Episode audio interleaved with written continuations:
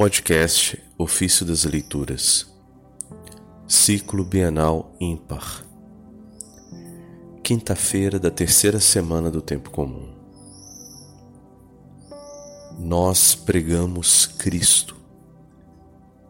Das cartas de Santo Ambrósio, Bispo. Como são belos os pés daqueles que levam um alegre anúncio de bem, que anunciam a paz. Quem são os que levam um alegre anúncio, senão Pedro, senão Paulo e todos os apóstolos? O que eles nos anunciam, a não ser o Senhor Jesus? Ele é a nossa paz. Ele é o nosso sumo bem. Porque Ele é bom e procede do bom Pai. De uma árvore boa, na verdade, colhe-se um fruto bom. Enfim, bom é o seu espírito, que dele recebe para guiar no caminho reto aqueles que são fiéis a Deus. Quem, possuindo o Espírito de Deus, poderia dizer que ele não é bom, quando ele próprio disse: Tu és invejoso porque eu sou bom?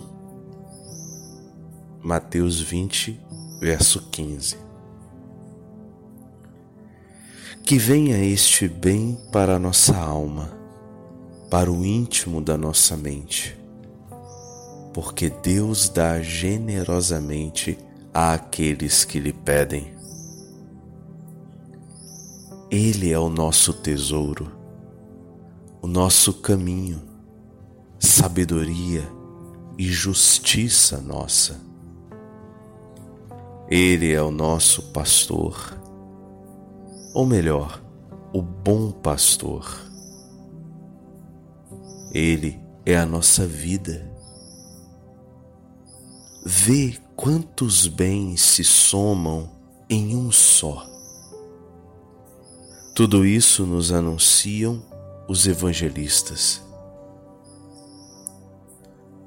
O próprio Senhor Jesus é, portanto, o sumo bem anunciado pelos profetas, pregado pelos anjos, prometido pelo Pai, evangelizado pelos apóstolos.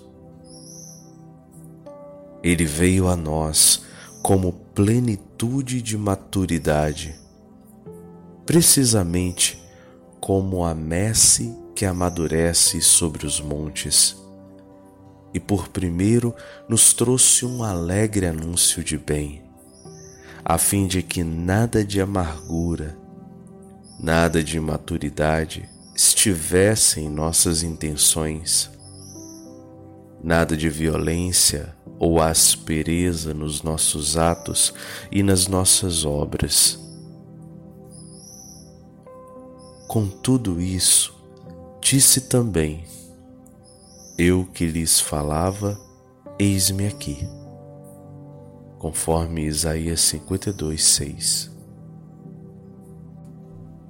Ou seja, aquele que falava pelos profetas, eis-me aqui na vossa carne, assumida pela Virgem. São aqui imagem misteriosa de Deus sinal da sua essência. E eis-me aqui como homem. Vamos, pois, àquele que é o sumo bem. Ele é a bondade. Ele é a paciência de Israel. Ele que te convida à penitência, para que tu não deva ser chamado a juízo, mas sim à remissão dos pecados. Fazei penitência, disse ele. Ele é o sumo bem que não tem necessidade de nada e é rico de tudo. Tal a sua riqueza que todos nós recebemos da sua plenitude e nele somos cumulados de tudo, conforme disse o evangelista.